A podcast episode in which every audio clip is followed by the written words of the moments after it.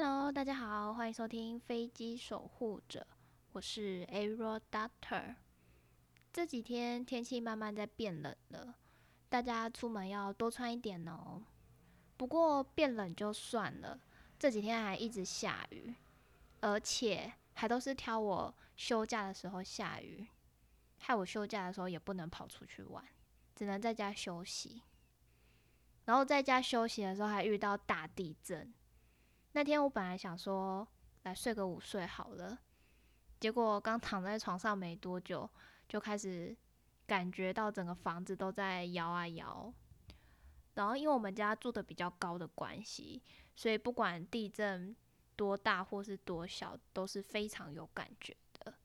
那那天我就躺在床上，因为我准备要睡觉，然后我就感觉到就是地震一开始是上下摇。然后之后就变成是左右摇，然后在上下摇的时候，我还想说天呐，会不会整个房子被连根拔起？结果还好，就是家里都没事。那大家自己也要小心一点。那因为这几天都在下雨，所以整个天气就变得很湿又很冷。之前我有跟大家提过，就是因为我现在工作关系，所以必须要轮班。那我们轮班就是有分早班跟中班，早班的话就是早上六点半就要上班了，所以等于是我五点就要起床，然后弄一弄出门这样子。那最近天气就是慢慢变得比较凉爽，所以就特别好睡。那我每次都是等到闹钟响到最后一刻的时候，就是才甘愿起床。那起床出门弄一弄之后，又是一大挑战。因为我只有机车，所以我上下班都只能骑机车。那这几天因为都在下雨，所以我也还是只能骑机车上下班。那下雨骑车就很崩溃，就是不管你雨衣穿的多多，就是雨水都还是会灌进去衣服里面，然后所以到公司的时候就变得非常的狼狈。然后因为我们工作要换工作服嘛。然后我就在更衣间一直用吹风机一直吹我的衣服，把它吹干。希望不要再下雨了。好啦，那我们来聊聊今天的主题。前阵子有一部非常火爆的韩剧，就是《鱿鱼游戏》，不知道大家有没有看过了？其中有一集就是平等的世界，那那集就是把。泄露游戏的人跟知道游戏的人，把他们 biang bang 掉。不过这种剧情真的是只有在电视剧里面才会出现，在现实生活中根本就不可能出现。其实，在我们现实生活中，就是会很常遇到不公平、不平等的对待。那我们当然不可能就是直接把对方给 biang biang 掉。我们只能自己去找到适合的管道去抒发。那为什么会特别拿这一集出来说呢？因为其实不管在哪一间公司啊，就是不平等的对待好像都蛮多的。我举几个例子来说好了，然后再跟你们分享就是我自己的例子。就像有些公司，就是他们可能有加薪，不管加了多少钱啊，不过就是。最基层的员工反而就是没有被加到，那他们就觉得很不公平。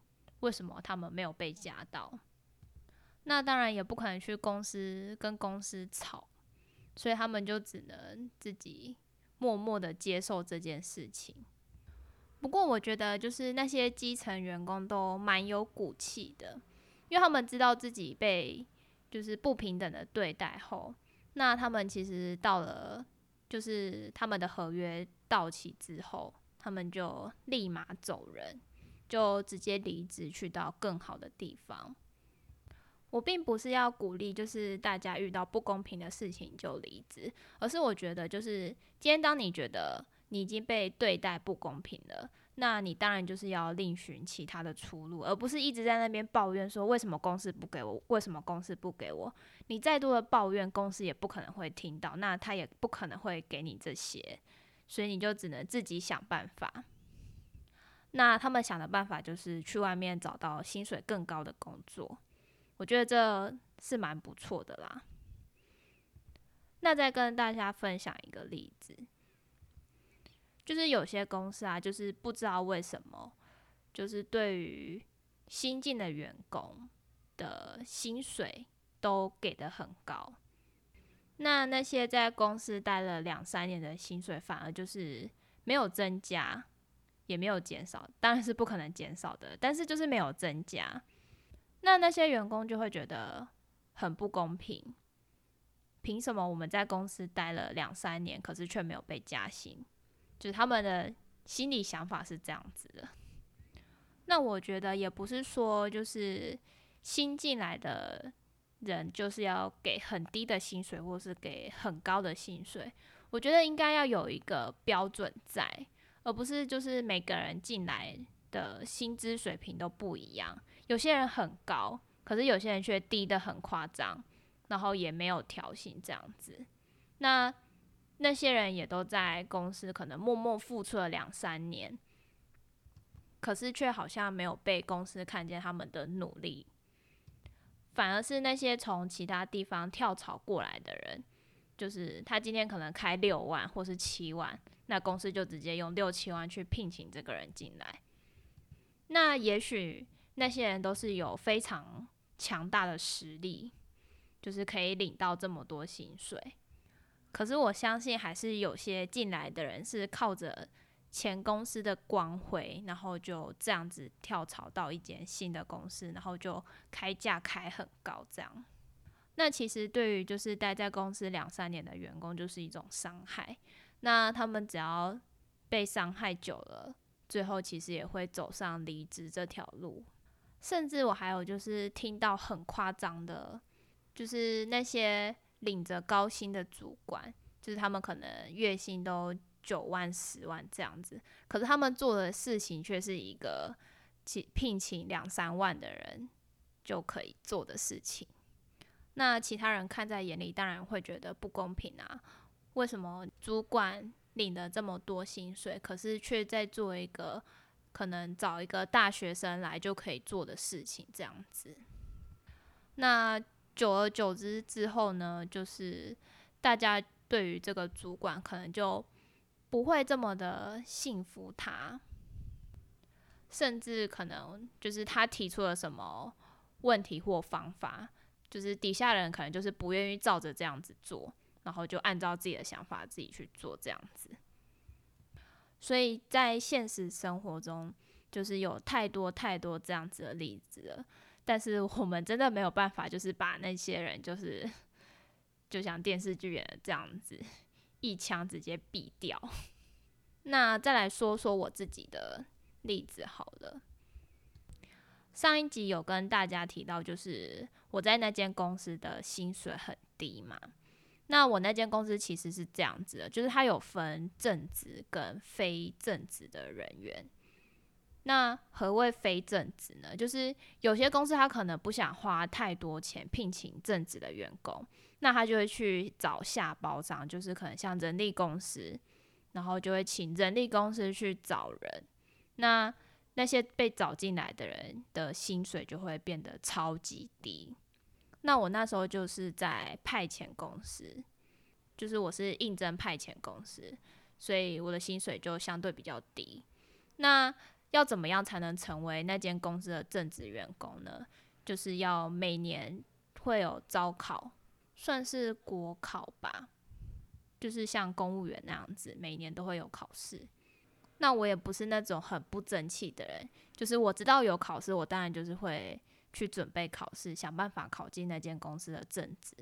那也刚好就是在我工作的那一年有开出名额，然后那时候我想说，不然我先从技术员开始考好了，因为还有分技术员跟工程师。那技术员的考试内容会比工程师来的简单一些。那我当时就想说，不然先求有再求好，所以我就先考了技术员的这个职缺。那那时候他开出来的缺就是他只要三个人，然后有分第一阶段笔试跟第二阶段面试。那面试的话就是取他录取的人数的三倍，意思说就是。我那个职缺开了三个人，那他就会取九个人到第二阶段面试。我记得那时候就是考我们那个技术员的那一组，大概有七十几个人吧，然后只要取前九个才能进到第二阶段。那考试的话，就有考英文、国文、专业，其他的我有点忘记了。然后就是看你的那个加权分数有没有到达，那他就会取前九名进入第二阶段。那我那时候算是运气还不错吧，就刚好有考到那前九名，所以就是有进入第二阶段。那时候就只有我一个女生，就是有考进那前九名。所以我觉得，呃，自己还蛮厉害的。不过可能就是我第二阶段面试没有表现的很好，所以到最后就是没有录取。那当时没有录取，我也就是想说啊，那就算了，不然就是明年再再重考嘛。然后那时候就是在现场工作的时候，就会听到很多八卦。那那时候录取的三个人啊。就有两个人是在我们捧场那边工作的人。那我有一天就是在飞机底下工作的时候，然后就有其他部门的就有在说，他就说：“哎，你是不是有考，就是考到面试这样子？”我说：“有啊。”然后他们就说：“哎，那些就是最后录取那三个人啊，其实都是已经被内定好的。”就是其实撇除那三个人，其余六个人的面试表现，不管多么的优秀，都还是会被刷下来。那我那时候听到他们这样说，就瞬间超难过的，因为我本来以为考试应该就不会遇到这样子的问题。我知道那间公司就是很多都是有关系的人在里面，就像可能那时候。就是周遭的同事啊，很多人的什么爸爸妈妈或是叔叔啊，这些有亲戚关系的人，可能都都有在里面工作。那甚至还有一些就是有当到官的，就是主管级的这样子。那因为我什么背景都没有，就 一个人前往到那个地方，所以就是也没有人可以替我关说这些。那录取了那三个人啊，其实他们的。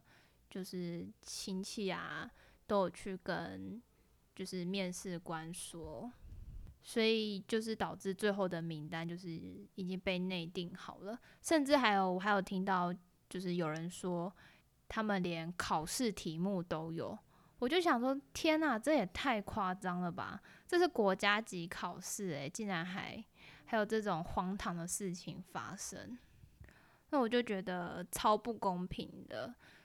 就是大家都没办法公平竞争，而都是这样子靠关系、靠关系的。本来每年的考绩，我想说大家都靠关系，然后被打得很高，那就算了，我就去参加考试。结果没想到考试也都是给大家在靠关系，然后我就觉得有点失落。我那阵子难过的超级久的，不知道这些事情都还好。就一知道之后就觉得很难过，不过现在想想也还好啦，就是没有考上也也没有关系，就在另寻其他更好的地方这样子。不过其实正职的技术员薪水也不是很高，我记得那时候好像是两万八吧，然后再加一些 Lily Coco 的东西，然后就变成三万。那再靠每年的加薪，就是一直在往上加这样子。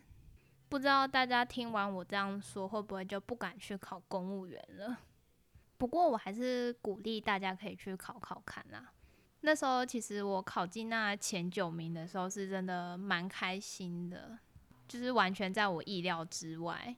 我想说我成绩这么差，应该不可能到前九名。结果没想到竟然有达到。那至于第二阶段面试的分数，就不是我能掌握的，就也没有办法这样子。我那天面试的时候还特别穿了公司的制服去面试，不过大家也都是这样子啊。就是如果是公司的员工，就是有考进去的话，就是会穿公司的制服去面试。那那时候面试的时间就是十分钟，不多也不少，因为你一进去的时候，外面就会有人在帮你计时十分钟，然后时间一到的话，就会敲门，就是请你出来这样子。那不管你在里面有没有讲完，你就是必须要出来，因为后面还有很多人要进去面试。这样，我记得那时候几乎都是我在讲，就是我当时的工作经历。那面试官也没有特别问我什么，然后时间就到了。在还没有面试前，都觉得哇，那十分钟怎么那么久？真的讲得到十分钟吗？可是当自己真的进去里面面试的时候，就觉得哇，十分钟怎么过得这么快？我想讲的都还没讲完呢。那我自己也是因为被这样子不公平的对待，所以我最后也是选择了离职。那我自己是从来没有后悔离职，之后再跟你们分享原因。今天聊的比较偏航空公司的黑暗面，不过也是现实面。现实就是这么的残酷，根本就是没有办法打造一个天下太平的世界，一定会有不公平的地方。那就要看自己是怎么想的，自己怎么去做取舍，自己怎么去吸收跟消化。像我自己那时候就难过了一两个礼拜，之后就痊愈了，然后就开始前往下一个目标，这样子。好啦，那我们今天就跟大家聊到这。上一集有听众说，薪水这个话题应该可以聊两个小时吧？不过如果我真的聊了两个小时，我应该现在就已经失业了，把公司更黑暗的地方都讲出来，这样子。那还有听众希望我走出自己的风格，但对于我现在这个频道的风格，我还没有什么想法，之后再来想想。现在就是比较偏跟大家聊天哈啦，然后把我的经历分享给大家这样子。